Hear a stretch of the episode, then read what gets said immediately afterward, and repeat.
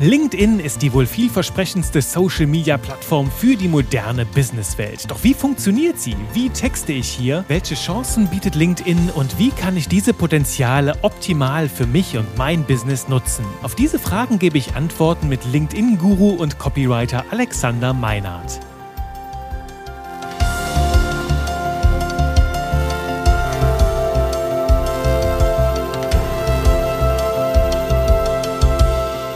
Hallo und willkommen im Podcast für Texte, die Zielgruppen zum Sabbern bringen. Mit mir Jurik Heifens, deinem Trainer für modernes Copywriting. Und heute dreht sich unser Spaß mit Buchstaben um eine Plattform, nämlich LinkedIn. Ich habe dir dazu eine LinkedIn-Koryphäe hier mit ins Boot geholt, nämlich den lieben Alexander Meinhardt. Und mit ihm spreche ich über alle möglichen Themen rund um LinkedIn. Wie texte ich hier? Was hat es mit dem Profilslogan auf sich? Wie komme ich dorthin? Wie baue ich Beiträge auf, wie texte ich sie und welche Content-Elemente, ja, liebt der Algorithmus, all diese Themen, die werden wir uns hier genauer anschauen in dieser Podcast-Folge. Ich sage jetzt erstmal Hallöchen zu meinem lieben Gast. Hallöchen, lieber Alexander. Ich freue mich, dass du hier bist. Du gehörst ja auch zu den treuen Zuhörern hier dieses Podcasts und ich freue mich, dass du heute live dabei bist. Magst du zum Start einfach mal den lieben Leuten hier am anderen Ende der Leitung erzählen, wer bist du eigentlich, wo kommst du her und was treibst du so den lieben langen Tag? Ja, herzlichen Dank, Juri, für die Einladung und auch Hallo an unsere Zuhörer heute.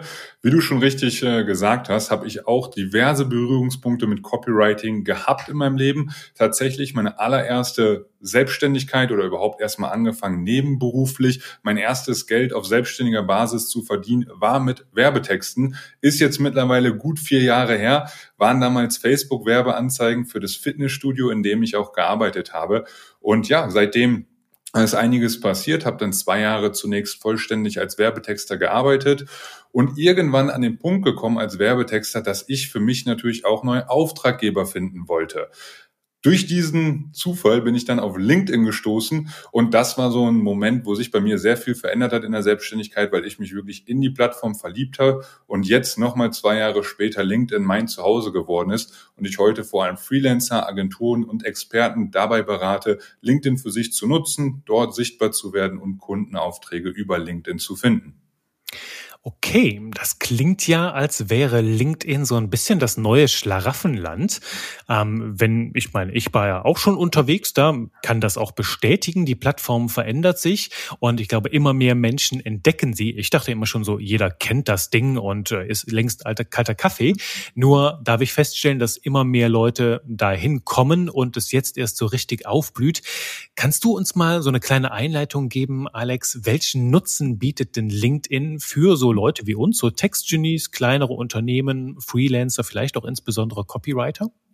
Nichts lieber als das, Juri. Ne? Also grundsätzlich müssen wir erstmal feststellen, was ist denn LinkedIn? LinkedIn als solches ist erstmal ein Social Media, also ein soziales Netzwerk, mit aber einer großen Besonderheit im Vergleich zu anderen sozialen Medien, dass man dort nicht als Privatperson auftritt, sondern dass die Nutzer dort im Rahmen ihrer beruflichen Identität auftreten. Bedeutet Selbstständige als Selbstständige mit ihrer Dienstleistung, natürlich auch Angestellte, Manager, Geschäftsführer etc. im Rahmen dann ähm, ihrer Firma oder ihres Corporates, wo sie dort auftreten.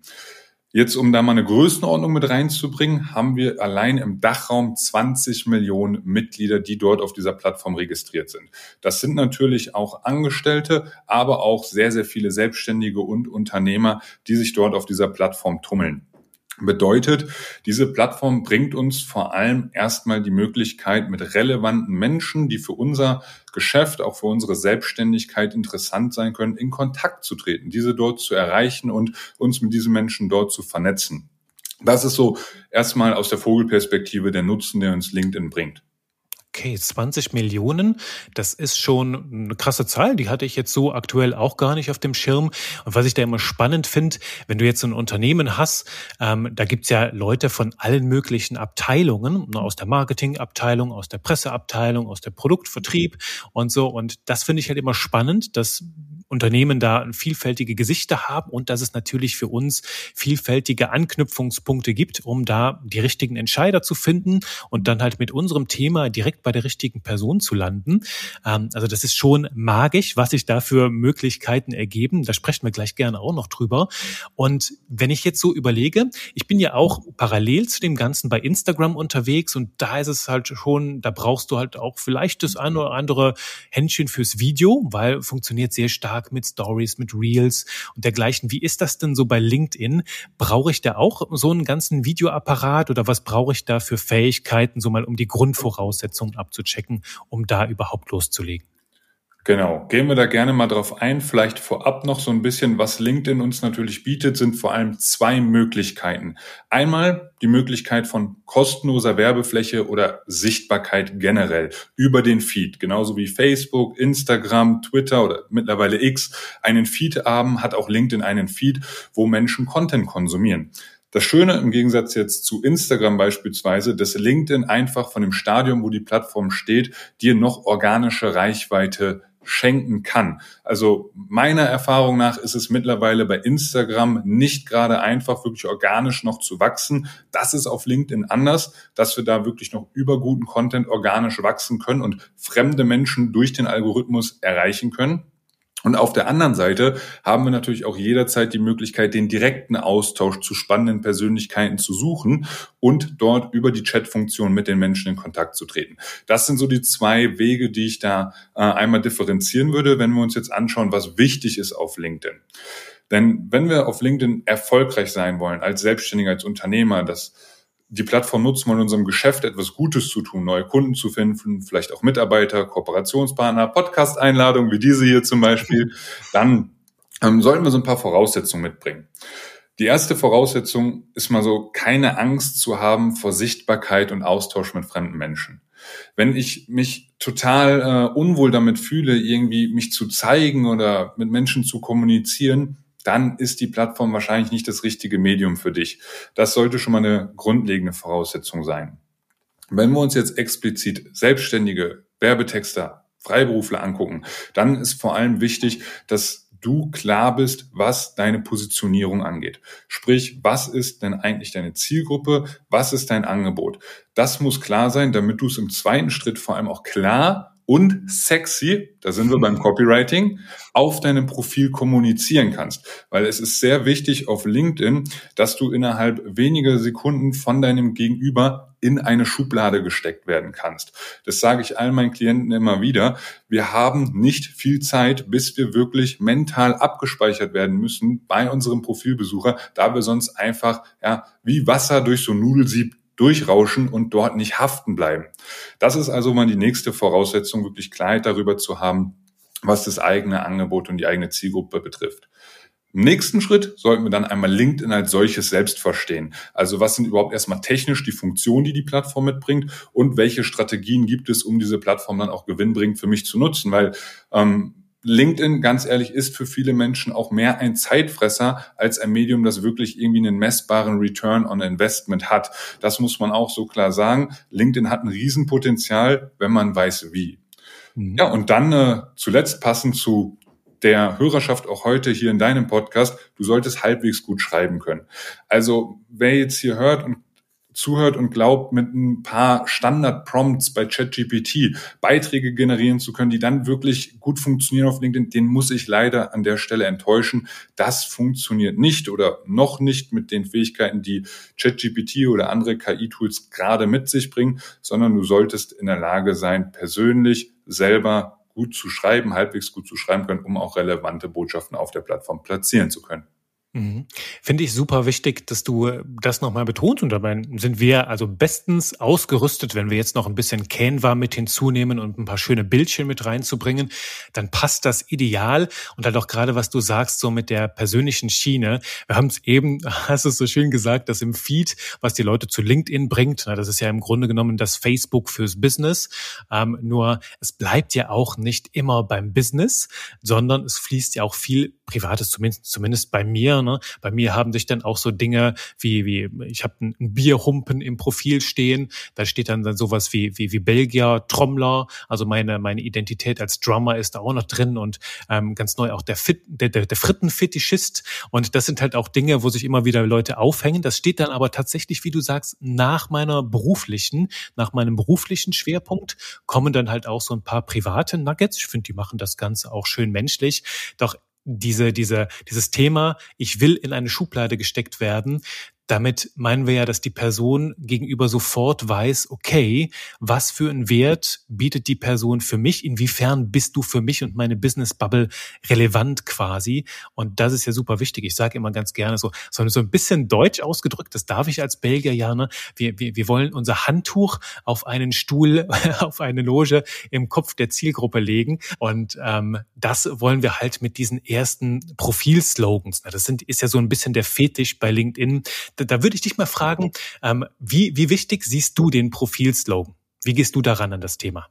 Ja, also erstmal wunderbare Metapher von dir, Juri, mit dem Handtuch auf die Liege. Äh, Finde ich großartig.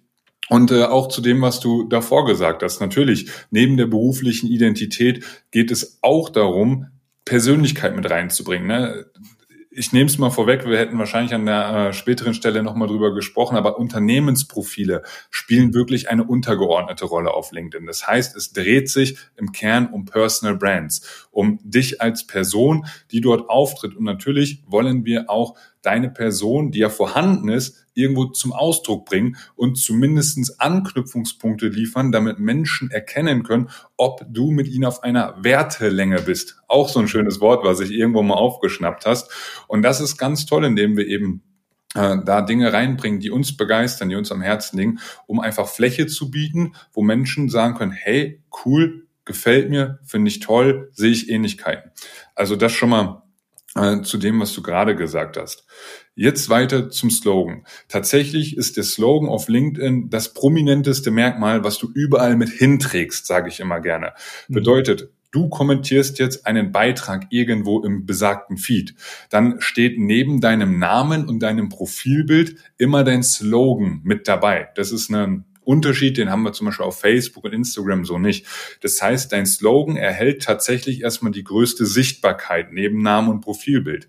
Was macht jetzt den Slogan? Der entscheidet im Endeffekt darüber, ob du relevant bist. Gerade von dir gesagt, ist das perfekte Wort, um das zu beschreiben, Relevanz erzielen. Ja, und basierend auf diese Relevanz, die du mit dem Slogan erzeugst oder eben nicht erzeugst, entscheidet natürlich auch jemand, der dich erstmal sieht im Feed unter einem Kommentar, weil du einen Beitrag geliked hast, etc., ob er dein Profil im nächsten Schritt besuchen möchte. Und entsprechend ist dein Slogan sehr entscheidend, wie viel Traffic, wenn man das so sagen kann, auf dein LinkedIn-Profil landet und wie viel Traffic quasi in deinen Funnel reinkommt, weil dann geht's natürlich weiter. Der Slogan sorgt dafür, dass jemand dein Profil besucht und dann geht es natürlich weiter tiefer rein mit deinem Banner, Wertversprechen etc., was äh, folgendes, aber der Slogan leitet das alles eben ein. Okay, also gewissermaßen können wir das ja vergleichen mit so einer Plakatkampagne draußen in der Welt. Ne? Ich habe früher sehr viel so Citylight-Poster mitgetextet oder halt auch so große, große Banner, die du am Straßenrand siehst. Da ist ja meistens nur so Platz für, für einen einzigen Satz. Jetzt hier gerade bei mir um die Ecke steht eins von Frühkölsch, von der Biermarke. Da sind dann so drei Kölschgläser abgebildet und dann steht da drüber eine gute Idee nach der anderen. Mag ich total, also die ganze Kölsch-Werbung sowieso. Und im Grunde genommen ist das ja so, dass du häufig auf diesen Plakaten nur einen einzigen Satz hast. Der muss neugierig machen, der muss ähm, ganz klar machen, was habe ich davon? Natürlich lecker Bierchen. Und ähm, das dritte ist, ich will mehr erfahren. Also das ist ja im Grunde genommen wieder das Erste. Und das alles muss dieser eine Satz auslösen. Ich habe es bei mir immer wieder in der Bubble, dass die Leute auf mich zukommen und sagen, ja, Juri, ich muss hier das perfekte Ding. Ich empfehle den Leuten dann immer, schreib schon mal was da rein, vielleicht einfach auch nicht jetzt noch nicht das perfekte Textmeisterwerk, nur dass da schon mal was da steht, weil meine Erfahrung ist, je länger ich auf LinkedIn bin, mich mit meiner Zielgruppe austausche, auch Content schreibe, dann steigt die Chance, dass irgendwann, dass ich mal einen coolen Satz droppe, ne, so einen coolen Satz fallen lasse und wo ich mir denke, ach guck mal, das könntest du auch mal ins Profil schreiben. Ne? Also ich bin immer ein Fan davon, so Dinge nicht übers Knie zu brechen, nicht zu forcieren, nicht zu erzwingen, sondern sie, sie, sie reifen zu lassen. Ich finde, das ist einfach die schönere, entspannte Art und Weise. Oder gehst du da anders ran? Super, dass du es ansprichst, Juri. Tatsächlich ist es bei mir auch genau so gekommen. Also ich habe mir sicherlich mal Zeit genommen, gesagt, jetzt brainstorme ich mal nach einem Slogan und habe dann bestimmt 10, 15, 20 halbwegs passable Slogan irgendwo in meinem Trello-Board abgespeichert. Aber es war nicht der eine Slogan dabei, wo ich wirklich gesagt habe, das beschreibt eigentlich die Essenz von dem, was ich mache und was ich rüberbringen will. Und es ist ganz häufig so, dass bei mir jetzt die Ideen in den verrücktesten Momenten kommen. Sei es unter der Dusche oder irgendwie beim Spaziergang mit meinem Hund. Da kommt auf einmal ein Geistesblitz oder in der natürlichen Konversation kommt auf einmal ein Satz aus meinem Unterbewusstsein heraus, den ich danach erstmal erkenne, wie toll dieser Satz eigentlich ist.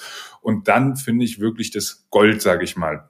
Mhm. Also ich habe die Erfahrung gemacht, ich kann brainstormen, wie ich will. Mit der Brechstange lassen sich, vor allem wenn es darum geht, Slogans, das ist ja wirklich mit wenigen Worten, wir sprechen ja teilweise von drei bis sieben Worten, eine Essenz einer Sache wieder zu äh, spiegeln. Das ist sehr, sehr schwer, das irgendwie systematisch zu machen und manchmal brauchst du einfach äh, die Fügung der Zeit, bis dann wirklich ein Slogan geboren ist, der die Sache perfekt auf den Punkt bringt. Mhm.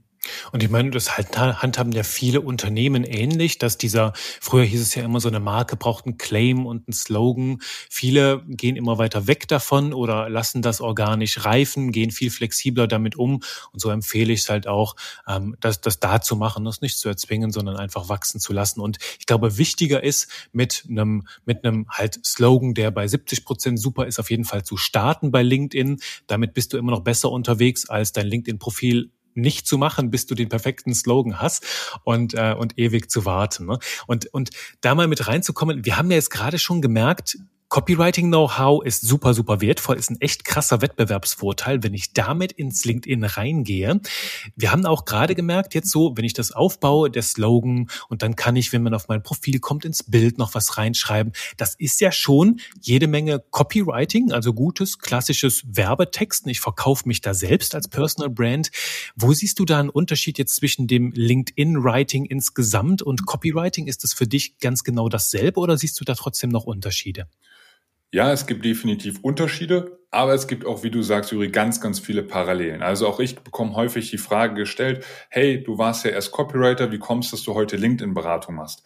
Und am liebsten würde ich den Menschen immer erklären, dass eigentlich das, was ich heute mache, gar nicht weit weg ist vom Copywriting. Weil diese ganze Verkaufspsychologie, die ganze Wortmagie, die brauchst du eben, um wirklich erfolgreich zu sein auf LinkedIn oder um dir das Leben leichter zu machen. Du musst jetzt keinen, wie wir gerade gesagt haben, äh, super ausgefeilten Slogan haben, um zu starten. Aber es hilft dir natürlich, wenn du prägnant auf den Punkt kommunizierst auf deinem Profil und verstehst, welche Botschaft an welchem Punkt auf deinem Profil sinnvoll eingesetzt ist. Jetzt im direkten Vergleich mit dem Direct Response Copywriting, wo ich sage ich mal wenig Aufmerksamkeit oder wenig Platz habe und eigentlich direkt eine Conversion erzielen möchte, also direkt einen Call to Action platziere, der eine nächste Handlung auslöst, indem ich zum Beispiel eine Werbeanzeige schalte oder irgendwie auf einer Landingpage dann den nächsten Schritt einleiten möchte, habe ich auf LinkedIn mehr einen Magazincharakter, vor allem im Content. Ne? Das Profil ist ja etwas Statisches, da ändern sich die Texte jetzt nicht so oft. Aber wenn ich mir LinkedIn Content anschaue, was viel regelmäßiger natürlich äh, erstellt wird als jetzt die Texte fürs Profil, dann geht es vor allem darum, Leute in gewisser Art und Weise zu framen, dass es sich lohnt, hier zu lesen. Bedeutet, wenn ich mir jetzt, oder ich Du musst dir so vorstellen, der Feed ist ja unglaublich voll. Das heißt, jemand, der sich jetzt bei LinkedIn einloggt, der sieht schon mal erstmal die ersten drei, vier Beiträge sofort auf der Startseite und der scrollt auch direkt runter, weil er weiß, oh, da kommt ja noch viel mehr. Und wenn jetzt jemand weiß, hey, der Juri, da habe ich schon mal zwei, drei Beiträge gelesen, die haben sich gelohnt, ja, dann ist die Wahrscheinlichkeit hoch, wenn er nur dein Gesicht wieder im Feed sieht, dass er automatisch sagt, ey, das war in der Vergangenheit gut, da klicke ich jetzt mal auf mehr Anzeigen und lese mir den gesamten Post durch. Das ist der Unterschied äh, im Content Writing bei LinkedIn, dass es gar nicht so sehr darum geht, direkt einen Call to Action zu platzieren, sondern vor allem dich als Personenmarke dort zu platzieren, dass deine Inhalte interessant sind. Und das gelingt vor allem, indem du einen Mix hast in deinem Content zwischen mehrwertreichen Posts, zwischen persönlichen Geschichten, aber natürlich auch mal Real Talk, wo du wirklich hervorhebst, was ist jetzt der Wert von deinem Angebot, ne? was kann dein Angebot eigentlich. Das sollten aber, also dieses Direct Response Copywriting, wo auch mal wirklich was gepitcht wird, wo auch mal ein Call to Action für den nächsten Schritt unterbreitet wird, das sollte nicht mehr als 10 bis 15 Prozent in dem Content Mix unterbreiten, weil sonst was entsteht in der Wahrnehmung, ja, der Juri, wenn ich da auf mehr Anzeigen klicke, da werde ich nur wieder gepitcht. So, und das ist mhm. nicht Sinn und Zweck der Sache. Mhm. Also das ist so ein bisschen wie, wie das, das Beziehungskonto erstmal aufladen und dann irgendwann mal davon abheben oder so in, in, in kleinen Stückchen, damit das im Gleichgewicht bleibt. Und es ist ja im Grunde genommen eine ganz klassische Konditionierung, ne? wie, wie Pavlov damals mit seinem Hund, das, das Klingelchen läutet, äh, die Hunde fangen an zu sabbern. Ist es jetzt hier im Grunde genommen, wenn ich drei, viermal Alexander die Postings gesehen habe und ich fange an zu sabbern und mein Hirn fängt an zu kribbeln, dann passiert das beim nächsten Mal automatisch, wenn ich schon dein Name sehe und kann gar nicht aufhören, dann deine Beiträge zu lesen. Ich finde es halt auch furchtbar gefährlich bei LinkedIn. Weil ich meine, ich war heute Morgen da, wollte die noch kurz schreiben, so ein paar letzte Eckdaten hier für unser Meeting. Und ähm, ehe ich mich versehe, scroll ich durch meinen Feed, sehe mir Dinge an und dann irgendwann denke ich mir, boah, Juri, du musst jetzt was anderes machen. Wofür warst du überhaupt hier? Ähm, hab LinkedIn wieder zugemacht. Stimmt, du wolltest ja eigentlich Alexander schreiben. Und dann habe ich so das Wichtigste nicht gemacht. Also das zeigt halt, wie verführerisch diese Medien sind. Und ich sag's halt immer, das passiert mir auch bei Instagram. Ich bin da total Opfer. Selbst wenn wir auf Metaebene die Psychologie dahinter kennen, fällt es trotzdem ja nicht leicht, sich davon zu lösen, weil es ist halt einfach, ne, so, so sind wir Menschen gemacht. Die setzt halt genau dort an, wo unsere Schwachstellen sind. Bei mir ganz krass bei meiner Neugier. Und ähm, da gibt's ja auch, gerade für sowas, so hast du so ein, so, so ein paar Content-Geheimwaffen oder eine ganz besondere, um das vielleicht mal so zu lüften? Womit kriegen wir diese Wirkung hin, dass wir auf jeden Fall mehr haben wollen? Definitiv, definitiv. Vorab noch zwei Worte zu dem, was du gesagt hast, Juri. Das mit dem Feed, das der dich in den Bann zieht. Das ist tatsächlich ein Riesenphänomen. Oder was heißt Phänomen? Es ist einfach ein Fakt, den ein soziales Netzwerk mit sich bringt, weil LinkedIn lebt natürlich von der Aufmerksamkeit. Ne? Mehr Nutzer, die länger auf der Plattform bleiben, ist für LinkedIn der größte Nutzen. Bedeutet, das, was ich allen meinen Klienten immer empfehle, ist als allererstes erstmal einen Newsfeed Eradicator zu installieren. Also ein Plugin, was den LinkedIn-Feed sperrt. Das lässt sich auch für YouTube, Instagram etc. anwenden und eine Sache, die mir wirklich tagtäglich den Hinter rettet, auf gut Deutsch gesagt, weil auch ich sonst ja, wenn dann gute Schreiberlinge, wie sie zum Beispiel bei dir aus der Ausbildung kommen, auf LinkedIn Content produzieren, die schreiben natürlich eine gute Headline, die triggert auch meine Neugierde und dann auch in mir schreit alles, klick auf mehr Anzeigen, lese es dir durch. Mhm. Deshalb an der Stelle wirklich ein Herzenstipp, Newsfeed Eradicator, der hat mir schon viele Stunden des Content-Konsumierens gespart und mir ermöglicht, produktiv zu sein stattdessen. Jetzt zur Geheimwaffe im Content. Also wenn wir uns Content auf LinkedIn angucken, dann gibt es vor allem ein Format, das dort die allergrößte Reichweite erzielt und das ist Storytelling. Warum? Wir Menschen, wir lieben Menschen. Denn ich liebe es, um es mir besser vorzustellen, das so ein bisschen mit dem Framework der Heldenreise zu vergleichen. Bedeutet, mhm. wir Menschen sind ja alle irgendwo auf der Reise, uns selbst zu verwirklichen, das Leben kennenzulernen, die Welt zu entdecken. Und auf dieser Entdeckungsreise haben wir natürlich auch ein Innenleben. Wir haben Gedanken, wir haben Gefühle und diese Gedanken, Gefühle, die sieht ja sonst keiner. Die haben nur wir, die können wir nicht direkt mit jemandem teilen. Ich kann ja jetzt nicht irgendwie dir an die Schulter fassen und sagen, boah, spannend, so sieht's in dir aus, Juri ich habe da keinen Zugriff drauf. Und das ist meiner Auffassung nach so ein bisschen die Essenz, warum wir Menschen uns auch so viel für andere Menschen interessieren, weil wir wissen wollen, ey, geht's denen genauso? Sieht's in denen genauso aus? Und deshalb ist Storytelling eins der viralsten Formate, weil wir einfach neugierig darauf sind, zu erfahren, kämpfen andere auch mit den gleichen Herausforderungen wie ich? Erleben die ähnliches? Geht's denen so wie mir? Und Deshalb ist Storytelling super spannend, sprich Geschichten wichtig, die natürlich eine Relevanz haben für eine kritische Masse. Das heißt, viele Menschen sich grundsätzlich in dieser Geschichte wiederfinden können oder sich damit identifizieren können. Beispiel, ich habe mal einen Post gemacht zum Thema gemeinsames Business mit Freunden. Da ist jetzt ein Thema, das kennen Leute. Da haben sie vielleicht gute Erfahrungen gemacht, schlechte Erfahrungen oder zumindest mal eine Meinung dazu. Und das funktioniert dann super für Storytelling, weil Leute wissen wollen, ey, hat der die gleichen Erfahrungen gemacht wie ich? Mhm. Auf der anderen Seite, um ein Negativbeispiel reinzubringen, wenn ich jetzt eine Geschichte erzähle zum Riesenkrabbenfang äh, im Atlantik, dann hat es für viele Menschen keinerlei Relevanz und auch wenn es Storytelling per Definition ist, wird es nicht gut funktionieren. Also das mal so ein bisschen, äh, um da Kontext reinzubringen. Geschichten, die für die Zielgruppe, die auf LinkedIn Online ist, Relevanz haben, die funktionieren dort hervorragend und erzielen die höchsten Reichweiten im Content. Ja, da will, ich, da will ich ja sofort rein reingrätschen bei deinem Beispiel mit dem mit dem Krabbenfang, weil ich habe es jetzt diese Woche noch gehabt bei mir im Kurs, wo wir dieses Thema hatten. Eine Teilnehmerin meinte, ah, ich habe aber so eine schöne Story, nur das interessiert ja keinen Juri, das ist ja für niemanden relevant, ja, wie du es gerade gesagt hast. Und da können wir natürlich als Copywriter hingehen und da ein bisschen dran rumfrisieren, wie zum Beispiel jetzt über den Krabbenfang irgendwie im Atlantik oder wo auch immer es war, kriegen wir bestimmt irgendwo hin. Ne, Frage ich immer was ist das Muster darin? Ne, also jetzt können wir sagen, ähm, hier, wenn wir daraus irgendwas übers Copywriting ge gelernt haben, ne, ich habe meine Zielgruppe verstanden, als besser verstanden als jeder andere in meiner Branche, als ich diese eine Sache verstanden habe. Und dann klicke ich, okay, mehr auf weiter oder so, ne, irgendwas Relevantes und dann kommt meine Geschichte vom Krabbenfang. Ne? Dazu erzähle ich dir jetzt eine Geschichte und dann kann ich sie einbringen. Also dann dürfen wir diese Relevanz schaffen und das hast du super unterstrichen. Die braucht es erstmal, damit die Leute verstehen, verstehen, diese Story, die ja wie so eine kleine Droge ist, wenn die einmal anfängt, die Geschichte, es war einmal, ne, dann will ich halt auch wissen, wie es ausgeht, wie es dann bis heute sich entwickelt hat. Und diese Relevanz, die kann ich dann zurechtbiegen, die kann ich dann noch ein bisschen mit, mit, äh, mit, mit ähm, ja, bisschen anstacheln. Das ist dann das Thema Copywriting, die Gabe, die da wieder mit reinkommt.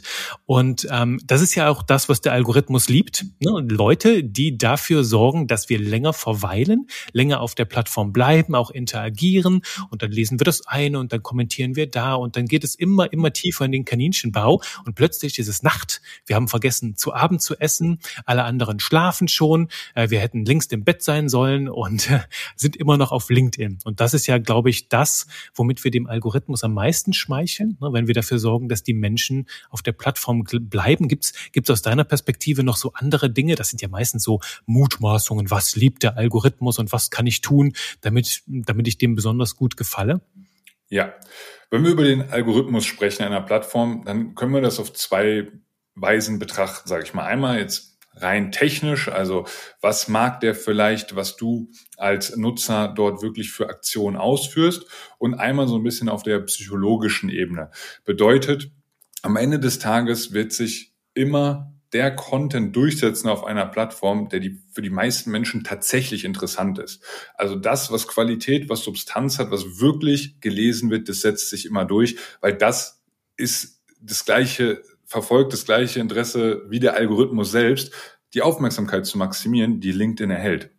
Und neben Storytelling als solches, die halt super spannend sind aus den besagten Motiven, ist ein weiteres super Format natürlich auch direkt anwendbarer Mehrwert.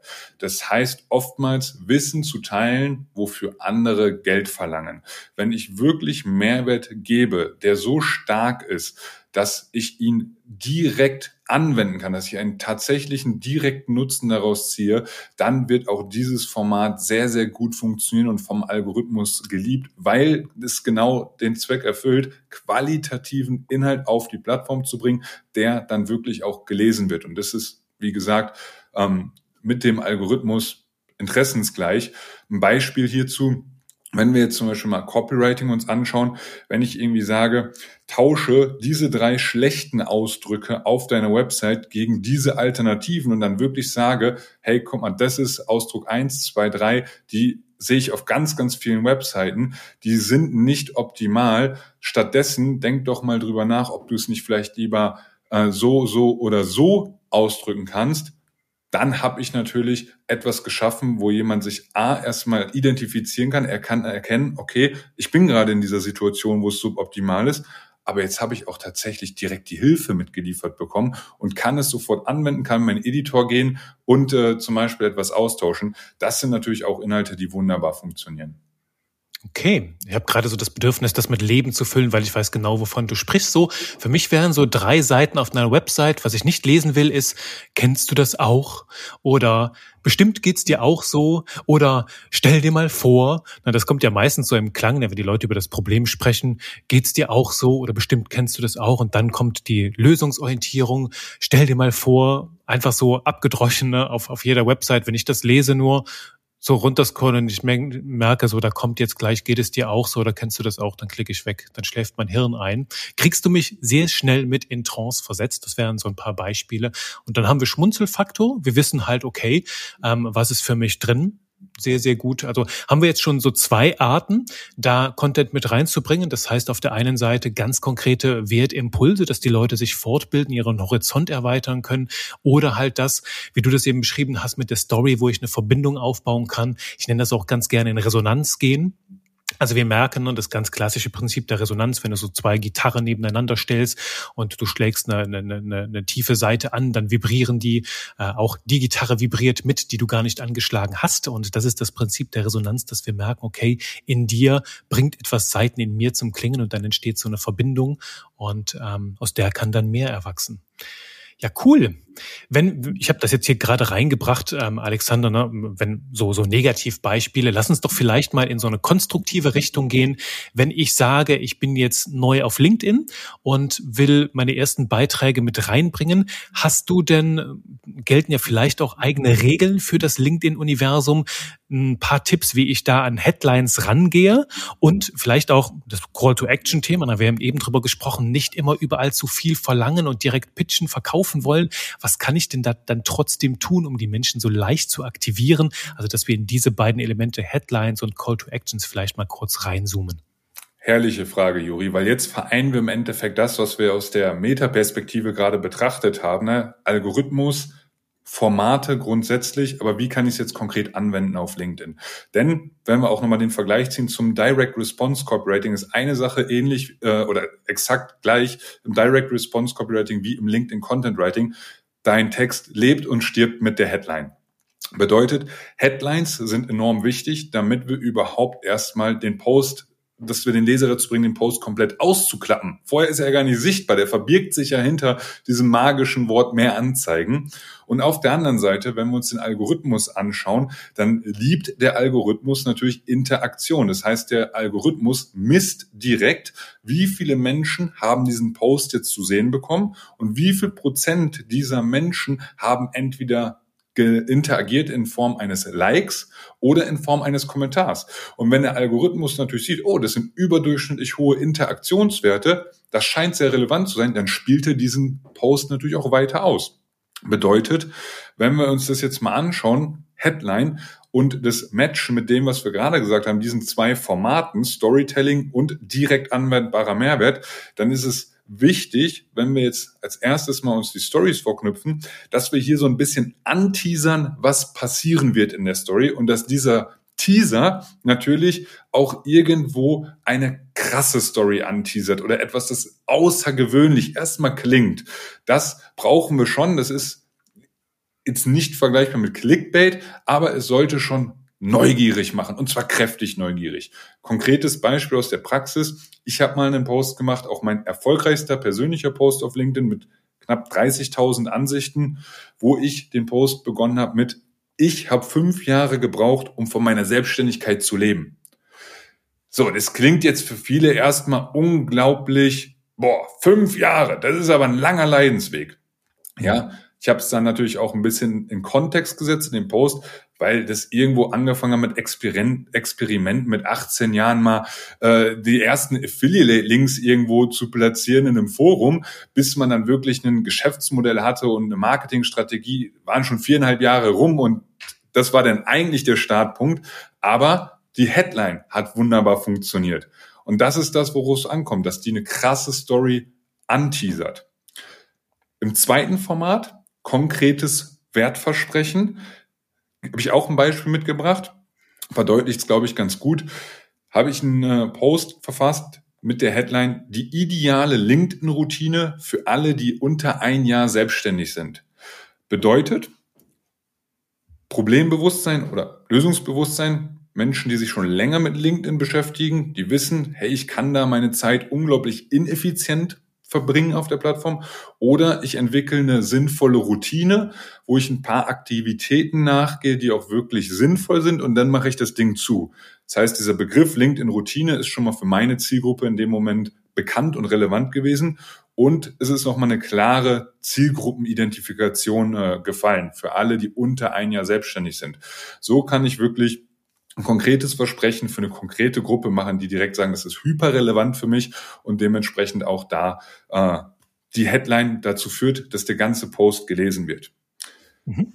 Die Leute haben dann quasi das Gefühl, hey, der redet von mir, wenn du das halt so spitz runterbrichst, dass sie sich sofort angesprochen fühlen, ja.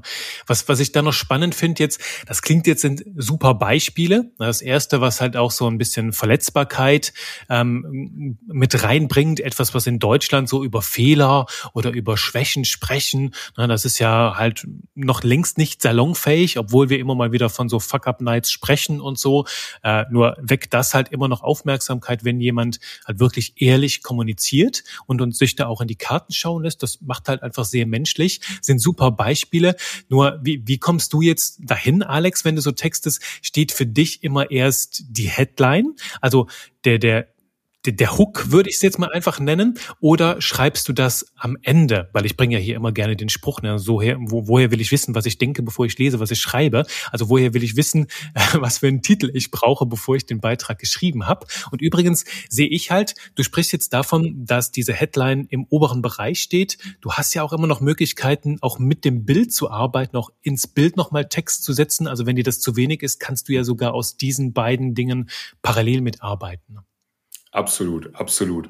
Ähm, zu deiner Frage, bei mir ist es so, in meinem Workflow jetzt ganz persönlich, dass ich immer mit der Headline beziehungsweise dem Hook anfange, der auch gleichzeitig die Kernaussage der Geschichte oder des gesamten Posts bildet.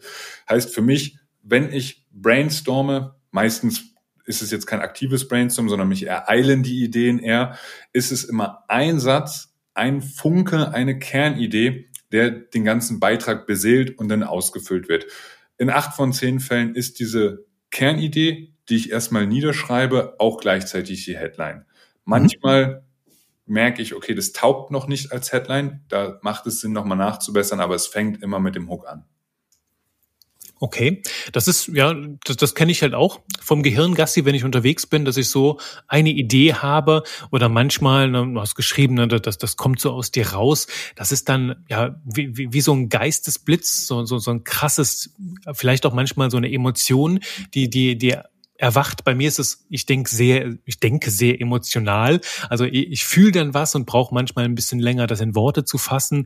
Nur ich glaube, dann ist es sehr wertvoll, von Anfang an zu wissen, bevor ich was schreibe, worum geht's und das sehr, sehr spitz zu haben. Dann fällt es wahrscheinlich auch leichter, das in Worte zu kleiden. Aber wenn ich jetzt sage, ich spreche was über Zielgruppen, dann kann es ja alles sein, ne? Zielgruppen ansprachen, Zielgruppen finden, Zielgruppen definieren, qualifizieren und so, dann ist es zu schwammig. Dann kein Wunder, wenn ich anfange zu schreiben, dass ich gar nicht weiß, worum es geht. Also schon mal klar machen, was will ich schreiben, worum soll es gehen, so spitz wie möglich, dann fällt auch die Hook-Findung, die Headline-Findung leichter.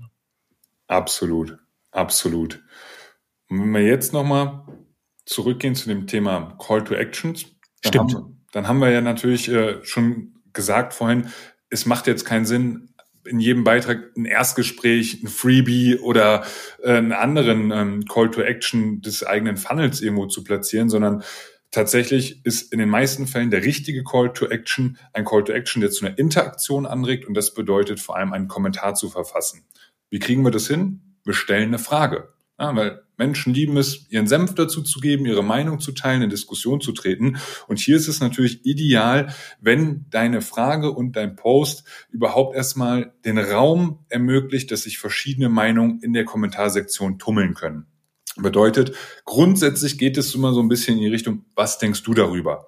Sollte ich aber nicht immer nur schreiben, was denkst du darüber, sondern das natürlich nochmal in Kontext setzen zu dem, was vorher geschrieben worden ist. Beispielsweise, ich auch nochmal ein Beispiel mitgebracht, wie das aussehen könnte. Was denkst du, sollten Copywriter kostenlose Probeaufträge abliefern? Uh, ist jetzt ein kontroverses heiß. Thema und da weiß ich, dass zwei Lager zusammenkommen, die clashen da zusammen, die diskutieren und das sorgt natürlich für Interaktion und das liebt wiederum der Algorithmus. Mhm. Ja gut, weil die Leute da sich länger aufhalten, ne, halt gut emotional auch involviert sind.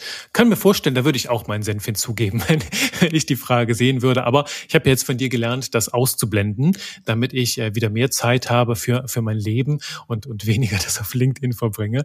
Aber es ist ein schönes Beispiel, also auf eine charmante Art und Weise irgendwie Menschen dazu zu bringen, halt Teil des Themas, Teil des Beitrags zu werden. Und dann haben wir eine sehr entspannte Interaktion.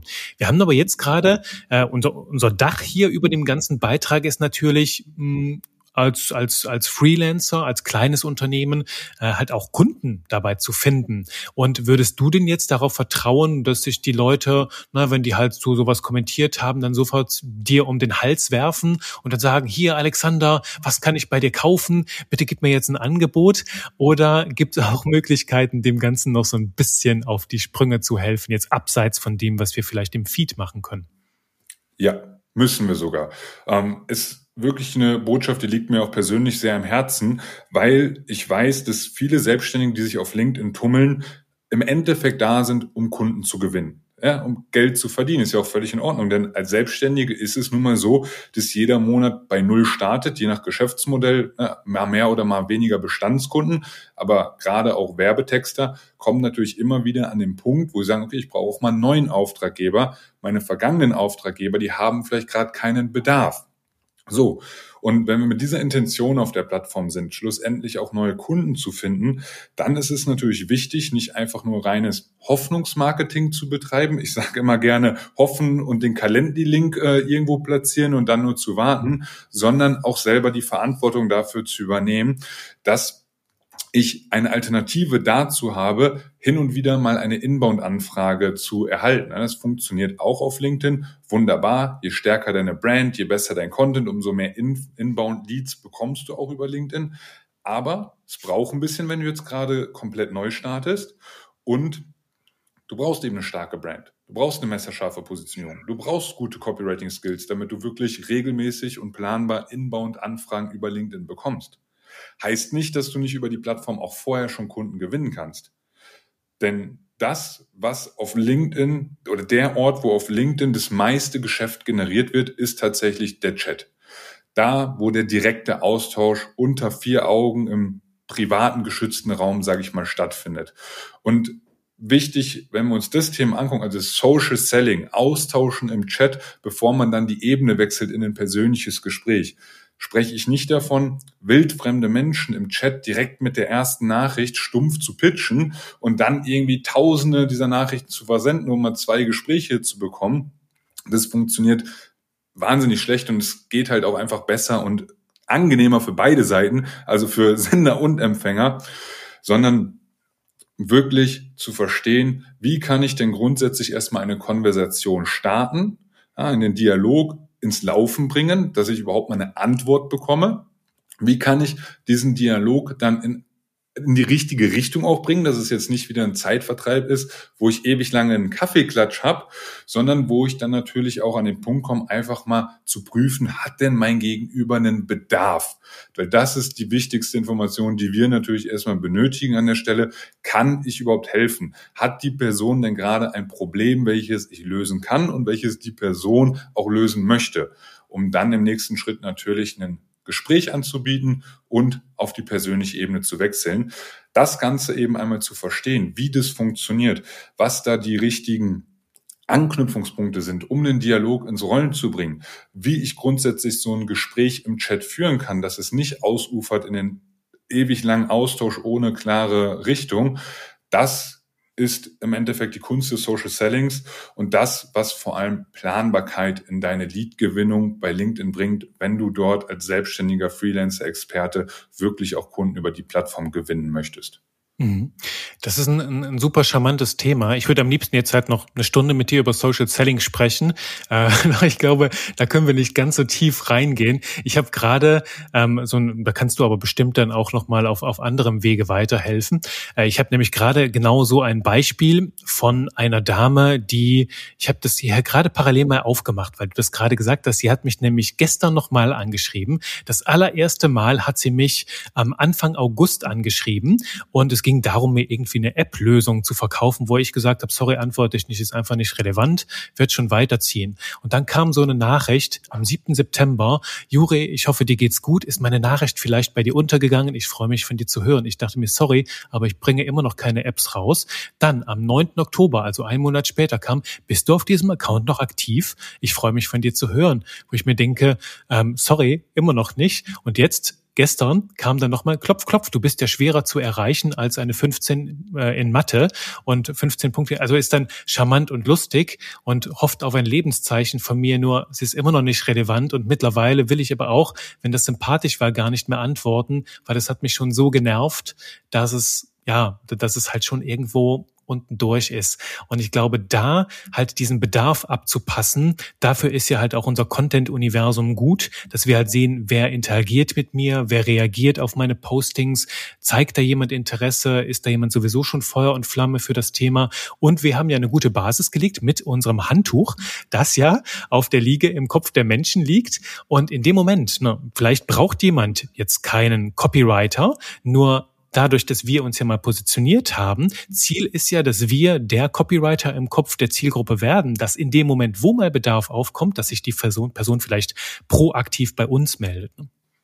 Ja, definitiv. Ne? Also auch das Beispiel, was du gerade genannt hast, ist jetzt natürlich ein Beispiel, wo vieles nicht optimal läuft. Klar, man kann jetzt den Effort loben für das kontinuierliche Follow-up und dass man da sich zumindestens die Mühe gemacht hat, ein bisschen Charme mit reinzubringen. Aber der Fehler oder denn der Hund liegt an anderer Stelle begraben, dass halt einfach irgendwo kein Bedarf da ist und es keine Relevanz der Botschaft da ist.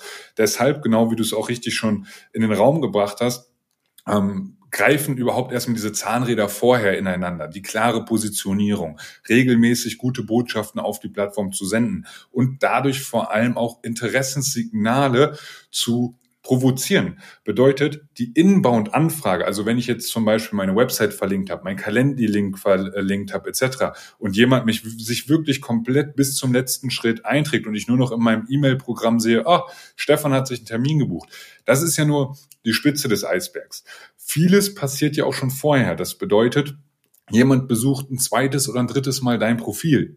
Jemand liked die letzten fünf Beiträge von dir oder jemand folgt dir, wenn du zum Beispiel den Creator-Modus, anderes Thema, aber wenn du den auf LinkedIn äh, eingestellt hast und Leute dir folgen können, dann hast du natürlich Interessenssignale.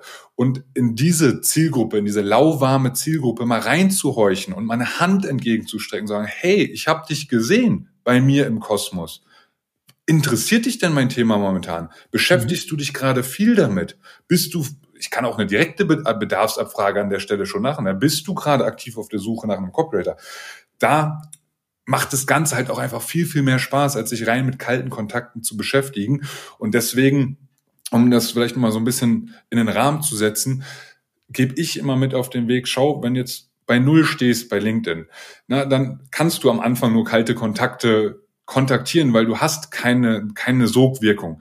Aber starte ab Tag eins mit einer sauberen Positionierung. Starte ab der Woche eins, dass du zumindest zweimal einen guten Beitrag auf der Plattform veröffentlichst und dass du das dir erarbeitest, dass über die Tage und Wochen hinweg dieser Pool an lauwarmen Interessen, die äh, Interessenten, Menschen, die schon mal grundlegend Interesse an dir, deinem Thema und deinen Inhalten haben, dass der immer größer wird und dass du dich dann irgendwann an dem Punkt befindest, wo du sagst, okay, eigentlich ist das, was ich mache auf LinkedIn, nur noch Inbound-Anfragen entgegennehmen, plus meine Hand entgegenstrecken bei Menschen, die schon grundsätzlich Interessensignale an mir äußern. Und dann macht das ganze Thema Social Selling halt auch erst wirklich richtig, richtig Spaß.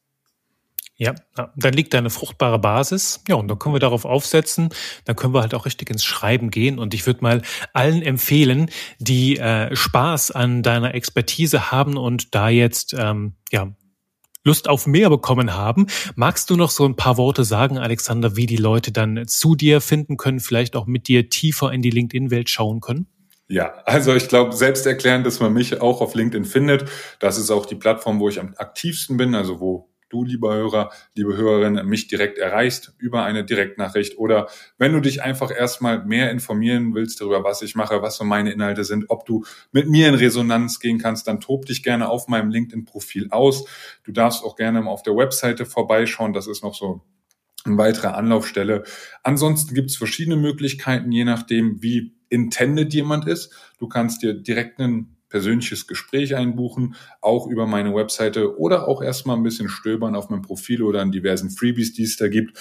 Das heißt, um es klar zu machen, der erste Anlaufpunkt ist einmal LinkedIn und dann schauen, wo dich mein Funnel im Endeffekt hinträgt. Wunderbar. Verlinke ich beides hier direkt unter der Folge. Dann brauchen die Menschen nur zu klicken und landen dann in deiner Welt. Ich sage auf jeden Fall Danke, Alexander, für den schönen Einblick. Ähm, glaube, haben wir einen super Crashkurs hier reingelegt und halt auch das Thema Social Selling, ähm, eine sehr, sehr spannende Sache, das halt auch wirklich beim Social zu nehmen. Also nicht nur Social Media Selling das zu sehen, sondern auch, dass es sozial bleibt, dass es menschlich bleibt. Da finde ich, hast du eine sehr, sehr schöne Positionierung in dem Ganzen. Also das passt hier auch perfekt in die Welt der leckeren Texte rein. Und ähm, ich halte es immer so, Alexander, dass ich das letzte Wort immer meinen Gasten, Gasten und Gästinnen, meinen Gästen überlasse. Und ähm, deswegen würde ich auch dich jetzt fragen, hast du noch so einen letzten Satz, irgendein Motto, irgendein Credo, einen guten Tipp, den du den Leuten mitgeben würdest, um hier ja die Folge noch abzurunden? Ja, auf jeden Fall. Also wenn ich jetzt mal zurückdenke an die Anfänge meiner Selbstständigkeit, dann habe ich rückblickend einen Riesenfehler zu Beginn gemacht, dass ich versucht habe, auf vielen Hochzeiten gleichzeitig zu tanzen einen Podcast zu starten, auf Instagram aktiv zu sein, ein Newsletter aufzubauen, ein LinkedIn nebenbei zu machen. Und mein Tag war irgendwie ein totales Chaos, weil ich auf so vielen Hochzeiten gleichzeitig rumgesprungen bin, aber im Endeffekt keine dieser einzelnen Disziplinen in einer vernünftigen, soliden Qualität gemeistert habe. Das heißt, mein E-Mail-Marke, meine, meine E-Mail-Liste ist nicht richtig gewachsen, mein Instagram hat nicht wirklich funktioniert, mein LinkedIn war nicht besonders und bei mir kam wirklich der Durchbruch in der planbaren Kundengewinnung, als ich gesagt habe, okay, ich committe mich jetzt erstmal auf einen Weg und den verstehe ich jetzt mal komplett. Da sorge ich dafür, dass ich meine Fähigkeiten auf so ein Niveau bringe, dass dieser Kanal auch funktioniert für mich und erst dann gehe ich auf diesen nächsten Kanal. Und das war wirklich eine Phase, die hat bei mir ein, anderthalb Jahre gedauert, bis ich auch diese Zuversicht gefasst habe, dass ein Kanal reicht und nicht ich nicht auf mehreren Hochzeiten rumtanzen muss, der mir damals wirklich äh, extrem geholfen hat. Bei mir war es damals LinkedIn. Es gibt super viele andere Kanäle, die genauso wunderbar funktionieren können, um Auftraggeber, ähm, Kunden etc. zu finden. Aber für alle, die jetzt gerade noch am struggeln sind, wirklich ihren Kanal zu finden und sich noch nicht näher mit LinkedIn beschäftigt haben, schaut euch die Plattform an, nehmt euch mal irgendwie zwei Stunden im Kalender, sagt, okay, das explore ich einfach nur mal äh, LinkedIn und lasse meine Neugierde freien Lauf und schaut dann, wie es Gefühl ist, ob die Plattform nicht vielleicht auch für dich die nächste richtige Wahl sein könnte.